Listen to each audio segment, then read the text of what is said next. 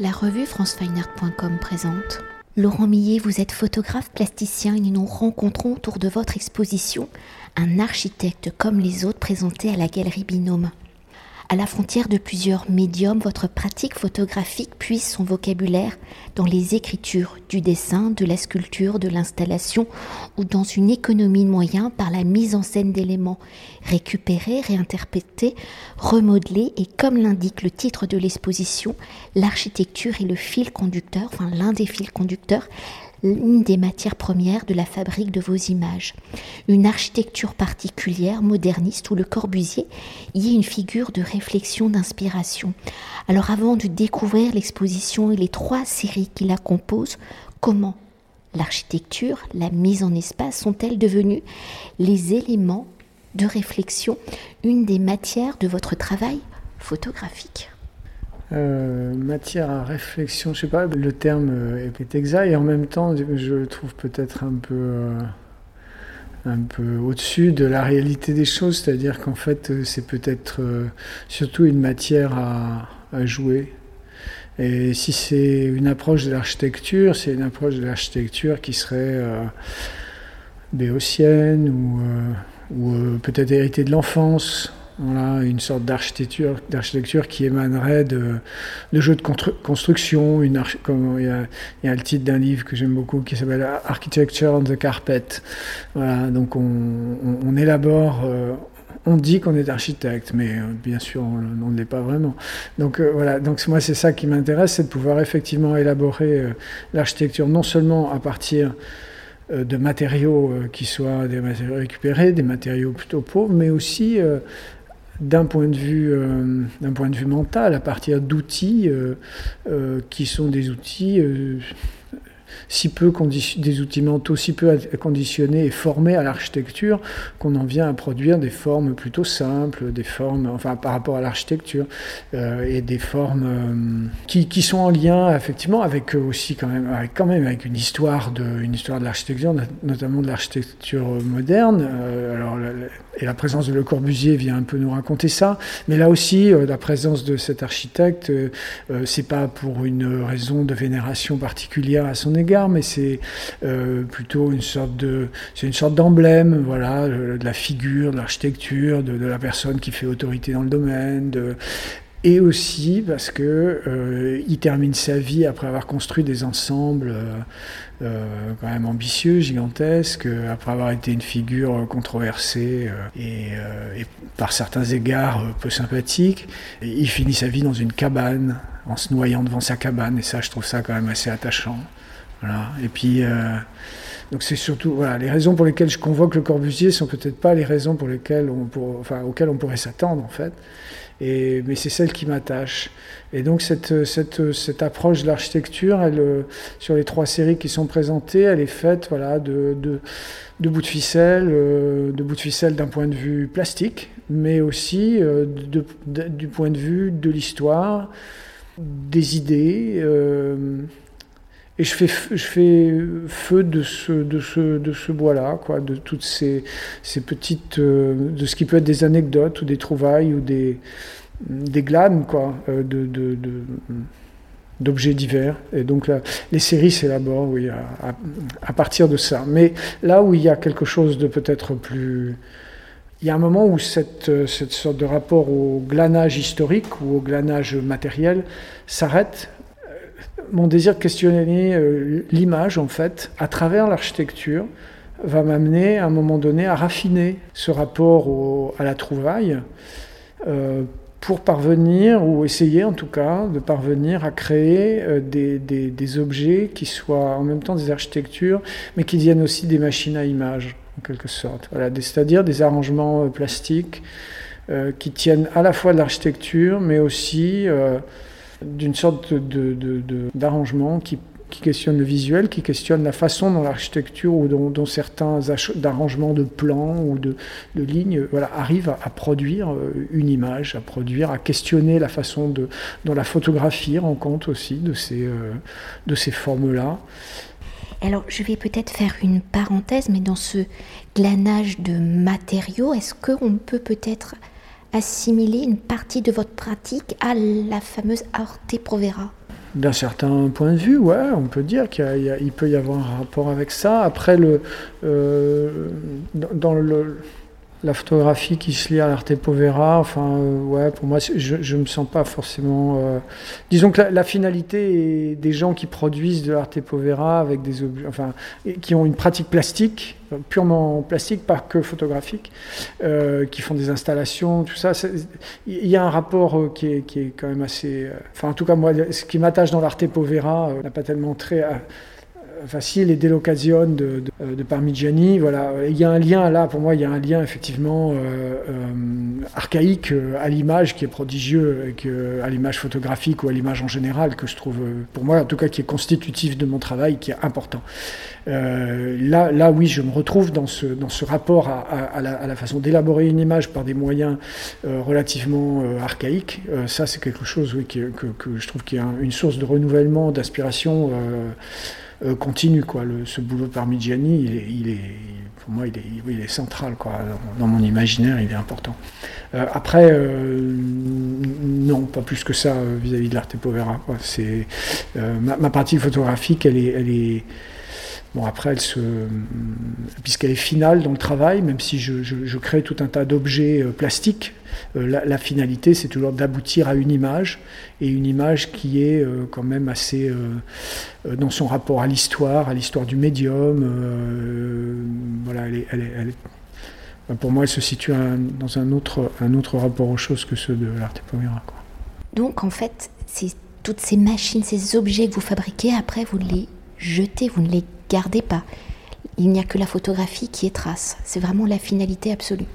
Oui, c'est vrai. C'est, je, je, fais, la photographie me permet de me libérer des objets euh, elle les appelle en même temps, puisque c'est pour la photographie que je construis les objets. Mais une fois ces, objets ayant été photographiés, une fois que je suis sûr d'en avoir euh, retiré euh, tout ce que j'avais à en retirer, ils, ils, débarrassent, ils, sont vidés de l'atelier et, détruits.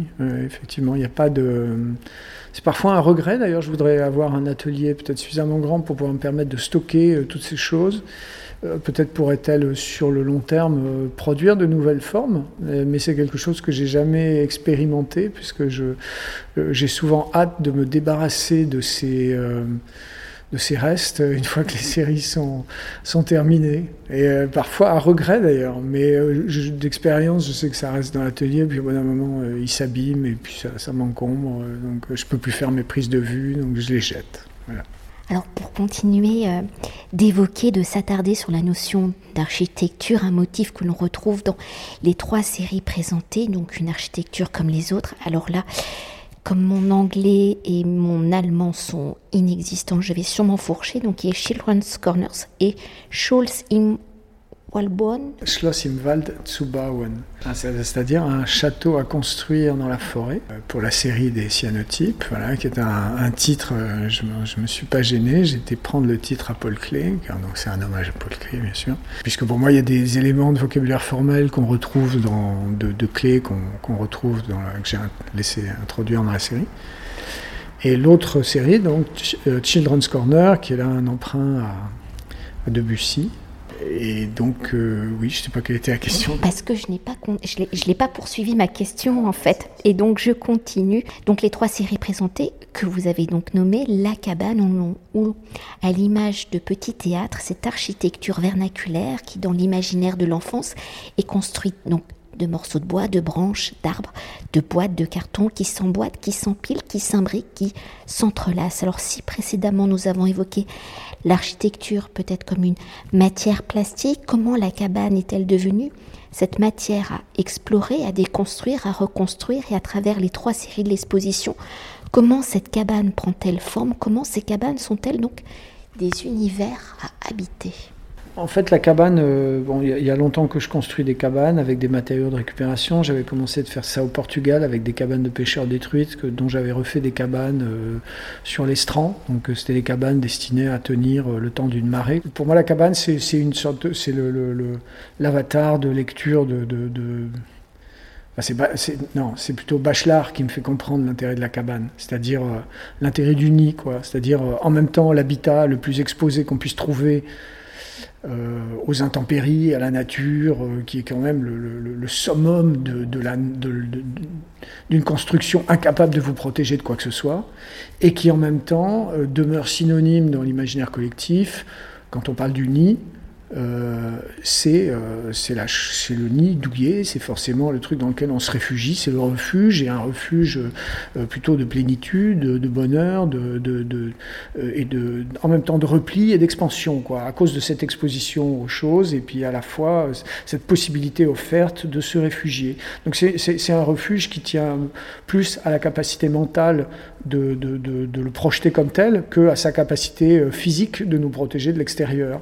Et je pense que c'est pour ça que la cabane m'attache, c'est parce qu'elle a cette, cette, en même temps cette, ouverture, cette expansion possible et cette vulnérabilité au monde, et en même temps cette capacité à être en phase avec mon désir euh, d'être euh, sécurisé, d'être réfugié, d'être, de, de, de trouver, trouver refuge. Et surtout, elle s'élabore compte tenu de ces deux conditions de je dénonce, ben, elles peuvent, elle peut être élaborée à partir de matériaux euh, d'une assez grande pauvreté, euh, pourvu qu'on puisse se projeter euh, à partir d'une forme, je sais pas, à partir d'une, pénombre, à partir d'une ébauche de repli ou de coin ou d'angle. Il y, a, tout de suite quelque chose qui, permet à l'esprit de se, réfugier.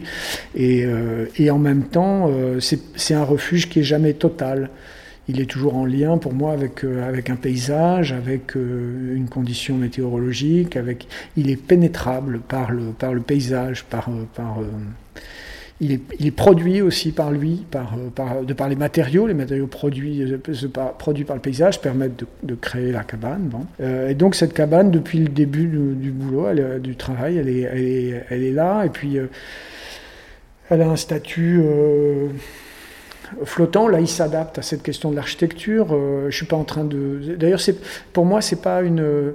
Je vois pas l'architecture moderne. Euh, c'est pas parce que je, l'assimile à la cabane que pour moi l'architecture moderne serait, serait une aporie. Euh, c'est pas du tout ça. C'est pour moi c'est plutôt une qualité. Euh, le fait de la rapprocher de la cabane, c'est plus des simplicités que j'essaye de rapprocher entre elles. Et là, la cabane, oui, elle se en fait, pas sur les trois séries présentées, mais sur la série euh, Un architecte comme les autres, le, statut de, des, constructions en carton est ambigu, c'est-à-dire ça tient de la cabane, mais ça tient aussi de la maquette, ça tient de la petite architecture, ça tient de, la construction euh, enfantine ou de la niche. En tout cas, le statut n'est pas, euh, enfin, j'ai pas cherché à affirmer un statut plus qu'un autre. La, cabane, elle a, cette possibilité aussi d'être, euh, comment on pourrait dire, euh, euh, plastiquement, matériellement, d'un point de vue stylistique. Il n'y a pas de style, il y, a, plein de styles de cabane, mais il n'y a pas. donc on peut, on peut la redéfinir un peu comme on l'entend. Alors pour poursuivre, si dans la dernière partie de la question j'évoquais la notion d'habiter pour la série Un architecte comme les autres, on y découvre plusieurs habitants, des habitants qui sont parfois fantomatiques. Donc il y a le chien, un masque et vous-même l'artiste. Alors quels sont les rôles de ces habitants? Sont-ils là pour évoquer le geste créateur et donc questionner le rôle et la place de l'artiste? Oui, c'est vrai que je, je, je, mets souvent en scène des artistes ou des, Enfin, je me mets souvent en scène, j'aime incarner des, des, des, personnalités rêvées euh, qui, qui, ont une sorte de pouvoir créateur euh, sur leur environnement. Alors, euh, ça peut être des scientifiques, ça peut être. Il y, a différentes tonalités à cette rêverie de la personne qui crée et. Euh, et, que j'incarne, enfin en tout cas je prends la première personne dans l'atelier qui est susceptible de me faire ça plus facilement, en l'occurrence c'est moi, et, voilà, et le truc se met en place comme ça. Donc euh, c'est effectivement dans mon imaginaire important aussi, de, je dis c'est...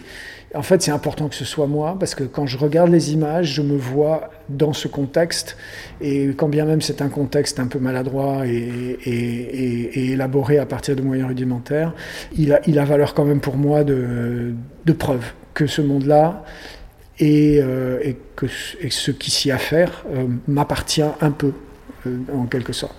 Et donc les autres personnages euh, m'aident dans cette série, ce qui est assez rare, parce qu'en général, je suis plutôt, j'incarne plutôt des, personnalités solitaires qui élaborent des, choses dans l'atelier ou dans leur laboratoire. Et là, j'ai effectivement deux, compagnons qui sont des êtres inanimés, mais dont peut-être une, une vision un peu animiste de ma part fait des entités dotées de pouvoirs enfin, plus, plus ou de puissance euh, dont ne sont peut-être pas soupçonnables comme ça abord. Et donc il y a effectivement un chien, dont en fait j'ai un chien qui s'appelle euh, Pinceau, un basséhound, dont j'ai appris euh, il n'y a pas très longtemps qu'il était, il portait le même nom qu'un chien de Corbusier. Ça, ça, a été décisif dans le début de la série. Et puis euh, cette tête euh, euh, assez maladroite qui a un, qui a un mélange. donc les deux, le chien et la tête sont des, des, boulons en céramique. Et la tête, c'est une grande tête d'environ 40 cm de, qui a un mélange de ma tête et de celle de Le Corbusier. Et, donc on, tous les trois en dialogue en fait, enfin en dialogue il y a une sorte de théâtre qui s'élabore, une sorte de récit, euh, qui est un récit morcelé, euh, un peu. Euh, on ne sait pas dans quel sens il va forcément, puis ça dépend de l'accrochage des images aussi, comment les, quel type de rapport on, établit entre elles. mais pour moi, c'était important d'avoir. oui, c'est pas des alter ego, mais c'est des oui d'autres personnages quoi autour de, autour en fait c'est l'architecture qui nous rassemble le chien, parce qu'en fait, il s'avère que c'est le chien qui construit, le Corbusier, c'est le conseiller, moi, je suis un peu au service des deux autres. Et, euh, voilà, et, partant de cette, distribution des rôles, de la présence des architectures, il y a des improvisations qui se sont mises en place dans l'atelier et qui produisent les images, les images qu'on voit. Euh, en fait, je, campe un territoire avec un certain nombre d'ingrédients, donc euh, ces personnages, l'architecture, tout ça, et ensuite je laisse les choses un petit peu s'improviser. Et toujours pour poursuivre et pour évoquer un autre aspect de votre écriture photographique, c'est le choix des procédés utilisés, ou par la gomme bichromatée, le cyanotype. Pour les trois séries présentées, elles ont une dimension que je trouve particulièrement picturale, où vos photographies sont donc révélées par des superpositions de pigments. Alors dans la construction de vos séries, quelles sont vos réflexions pour choisir le procédé qui en sera la matière de l'écriture. Pour vous, comment le choix de ce procédé est-il un des éléments de votre écriture au cœur de votre création et donc de votre réflexion plastique La dernière étape dans, la, dans, l'élaboration des images, c'est euh, pour moi ce qui est important, c'est d'arriver à... J'aime bien déplacer les images dans le temps. Il y a des éléments de ces images qui, les placent dans l'époque que nous traversons. Et puis euh, le fait d'aller euh, chercher euh, certaines techniques qui émanent de, périodes de l'invention, de, des différentes périodes d'invention de, la, photographie, qui, a été très prolixe en procédés divers. Et chacun a en quelque sorte une non seulement une signature visuelle, mais du coup un, certain type aussi de, de relation euh, au réel, de par les temps de pause, de par la sensibilité à certaines zones de gris plus qu'à d'autres, à certaines couleurs, enfin la matérialité du support, euh, le grain, euh, la façon d'élaborer l'image dans le laboratoire, etc. Et donc moi ce que je cherche c'est aussi d'arriver à, éloigner ces images de moi euh, par, euh, par l'emprunt à différentes techniques euh, et à les rapprocher peut-être, alors pas toujours d'ailleurs, mais à les éloigner de moi et en même temps à les, à les rapprocher du sujet qui occupe l'image. Donc par exemple dans le cas de Children's Corner, ce sont des images en, couleur qui représentent des, des, constructions en, en, gélatine colorée qui sont posées sur des, sur des pages de livres de géométrie descriptive et un éclairage oblique crée des, axonométries, des projections axonométriques euh,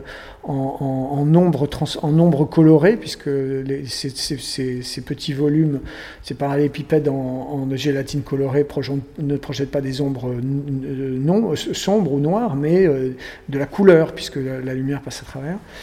Et pour moi, ça, ça, faisait un peu sens d'aller chercher un procédé comme celui de la gomme bichromita en couleur, dans lequel on va successivement apposer des, des, couches de pigments qui vont être sensibilisées à la lumière et qui vont, en se superposant, parvenir à créer la couleur. Là aussi, il y a, il y a, une question de, voilà, de projection, d'à travers, de superposition, euh, qui était aussi une façon de rappeler le livre sur lequel je m'appuyais avec les procédés d'imprimerie. Enfin, euh, ça, fonctionne parfois comme ça par des mises en abîme, ou, euh, par exemple dans la, série euh, Schloss in Waldzubauen, c'est le, le, choix du cyanotype, il est conditionné par le fait que, bah, les plans d'architectes pendant longtemps ont été reproduits avec des cyanotypes. Voilà. Donc là, c'était une sorte de, de, de clin d'œil à, ce, à cette époque révolue de la, de la, de la reproduction des plans euh, par ce moyen. Merci beaucoup. Merci à vous. Cet entretien a été réalisé par franceweiner.com.